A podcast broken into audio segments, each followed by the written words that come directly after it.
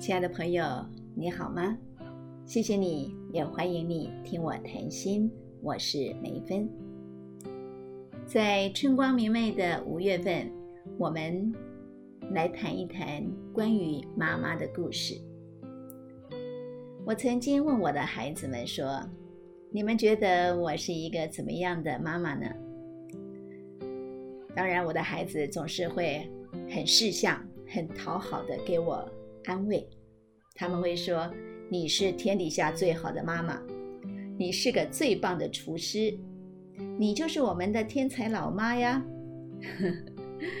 我的朋友们呢，知道我会跟我的孩子们进行这种问答呢，他们总是很喜欢取笑我。他们说我是一个会赖着孩子讨糖吃的妈妈。我的孩子们跟我聊天的时候呢，时不时的。会很体贴的喂给我两颗糖吃，让我嘴甜心软的俯首甘为孺子牛。不过，请你不要误会，我仍然是那一位主张孩子必须要能够独立自主，要能够积极面对人生挑战的母亲。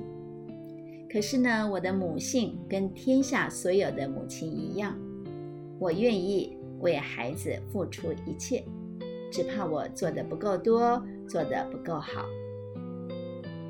儿女永远都是母亲心中最绵密、最深的一个记挂。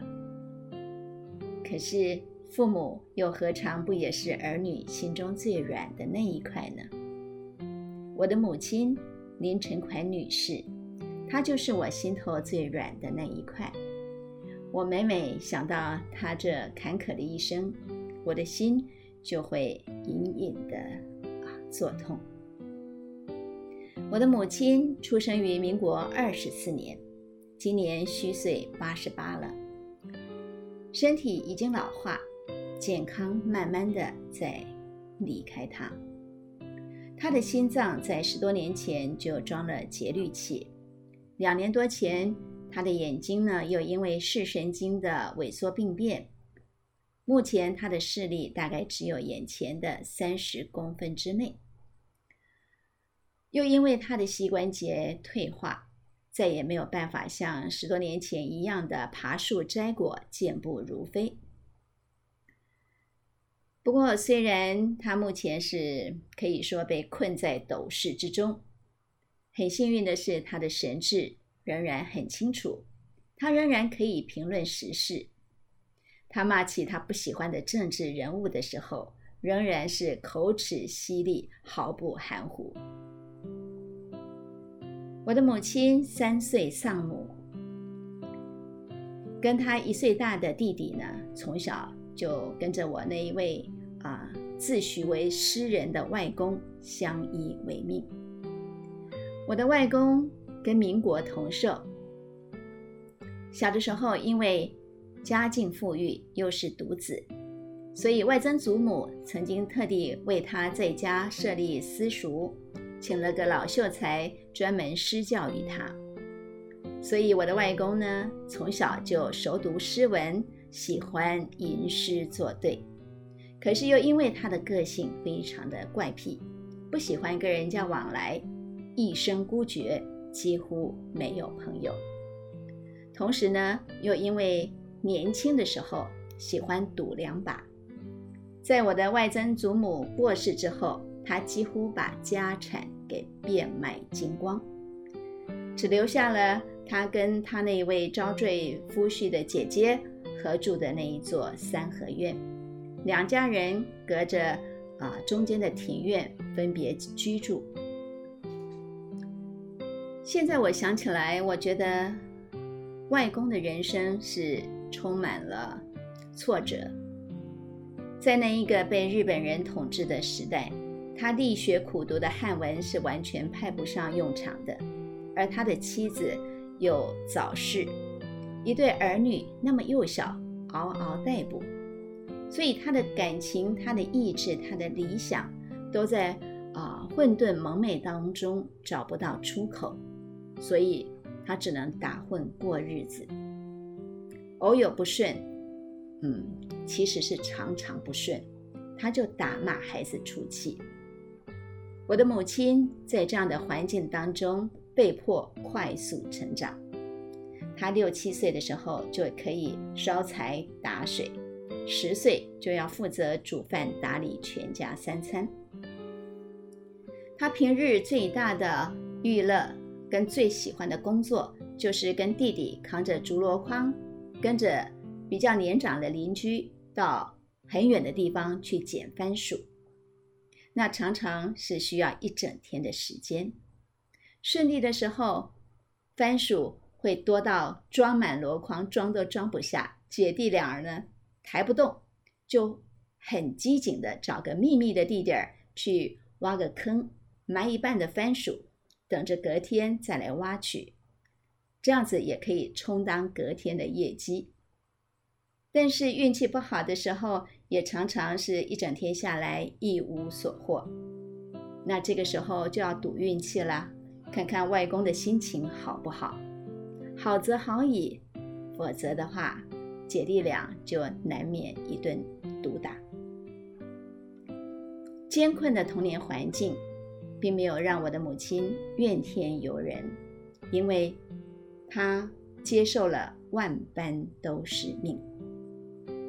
母亲顺天应试，年年难过年年过，她顺服乖巧，任劳任怨。所有传统社会对于啊女子的要求的准则，她都做到无可挑剔。按着她自己的说法，他说：“我让这个就这个搞。”可是，在他二十岁那一年，他决定要挑战他的命运，走自己的道路。他离家出走了。引发母亲离家出走的原因有两个。首先呢，是跟他相依为命的十八岁的弟弟，因为发生了一件小事，被外公误解，遭到外公毒打一顿，在激愤当中悬梁自尽了。我的母亲痛失了她亲爱的弟弟，伤心莫名，当然对我的外公。十分不谅解。再者，另外一个原因是，啊，母亲那个时候因为朋友的介绍认识了我的父亲。我的父亲是一个啊独身来台的军人，帅气英挺。尽管来自于福建，可是他也可以说闽南话。可是外公仍然非常强烈的反对两个人的交往。母亲呢？她顺从了外公拒绝了这一个从他乡异地来的优秀男人交往的请求，同时，她也暗自下定决心，她要脱离外公的阴影，活出自我。所以，她离开了那个生活了二十年的家。我们可以来想想看，在民国四十多年的时候。啊，就是将近七十年前的那样的一个台湾的时空背景，一个小学勉强毕业的乡下姑娘要只身离开家去寻求她自己的人生，这必须要有多大的勇气啊！我的母亲毅然决然的到台南府城去找工作，她在一家美容院当学徒，由于非常的乖巧。勤快又聪明利落，老板娘对她疼爱有加，甚至于呢，啊，曾经探寻母亲是不是可以当她的儿媳妇。这答案当然是否定的啦，不然的话，我现在说的就是别人的故事了。但是在工作当中发展出来的亲切的情谊跟友好关系网络的这种建立。让我的母亲开始对自己有了信心，她也看到了人生的亮光。就这样，我的母亲离开家之后，有半年多的时间没有跟我的外公通讯。这个时候，很显然的，我的外公在失去了儿子，而女儿又离开家的情况之下，应该也有过反省。所以呢，他想方设法的。找到了母亲，母亲在惊惶当中跟外公见了面，很意外的，外公并没有打他，没有骂他，只是淡淡的说：“嗯，如果母亲非要嫁给那个外省人，那就让他请人来提亲吧。”我的母亲惊愕到不敢相信，居然那个顽固的外公会改变态度。可是很无奈的是，他跟父亲已经失去联络很久了。每每谈到这一段往事，我都会问母亲说：“你干嘛非要嫁给我的父亲呢？”因为想来，如果那个时候，呃，因为外公反对，他就可以很顺从的离开那个男人。那显然，爱情的力量好像在他身上也不是非常的强大。我的母亲说，其实那些年对他有意的追求者当中，家世条件好的人很多，但是正因为对方的家世好，他反而不敢嫁，因为在传统的旧社会当中。一旦嫁给人家做媳妇，就必须要认命从夫，特别是如果有公公婆婆要伺候，那么她就不可能再管顾到外公的任何事情。更何况，陈氏祖宗牌位还必须要有人祭拜。外公是独子，她又是外公仅存的独女，这些事情都落在她的肩上。我想这样的事情，时下的年轻人一定想都不可能想到，更不可能想到这些事情会成为很重的负担。当年我的母亲，一个二十岁的姑娘，她心里头就背着几代的祖魂牵挂跟孝道负担。他的用心跟孝心，我想最终外公是懂了。我的母亲看上父亲很重要的因素，是因为他独身在台湾，他没有复杂的家世背景。母亲如果嫁给他的话，没有公婆需要早晚呃早晚的问安伺候。当然，更重要的原因是我的父亲气宇不凡，谈吐风雅幽默。虽然是军人，可是啊，他是大陆一所师范大学的毕业生。写的一手好字。至于军人的收入微薄，可能根本没有办法支撑家计的这样的一个问题，母亲倒是一点儿都不在意，因为她从小在艰苦的环境当中历练过来，她非常的相信，没有吃不了的苦，只有想不到的福。母亲面对磨难的韧性跟刚毅。那简直跟日本阿信是一个样的。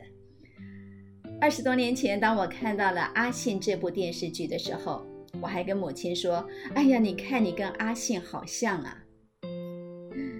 我的母亲不以为然，因为他认为他自己的人生路其实要比阿信更加的坎坷。话说，母亲跟父亲的这段情缘，原本早以为已经。缘尽了，没有进展的可能。如今虽然说打通了外公的这套这道障碍，可是茫茫的人海，我的父亲究竟在哪里呢？每次我的母亲讲到这个环节的时候，她都会用啊歌仔戏调的口吻，很夸张的说：“啊，狼啊狼啊，你到底在哪里呀？”那个时候，随着部队驻防在外岛的父亲，当然是不知道这一段姻缘的红绿灯已经为他转成了绿灯了。而对重启爱情期待的母亲来说，她心里头那一个啊久放着的人影，如今何在呢？究竟要如何去找寻他呢？我先卖个关子，今天先跟大家聊到这儿。我要祝福天底下所有的母亲，母亲节快乐！愿大家都幸福安康。我们下期再会。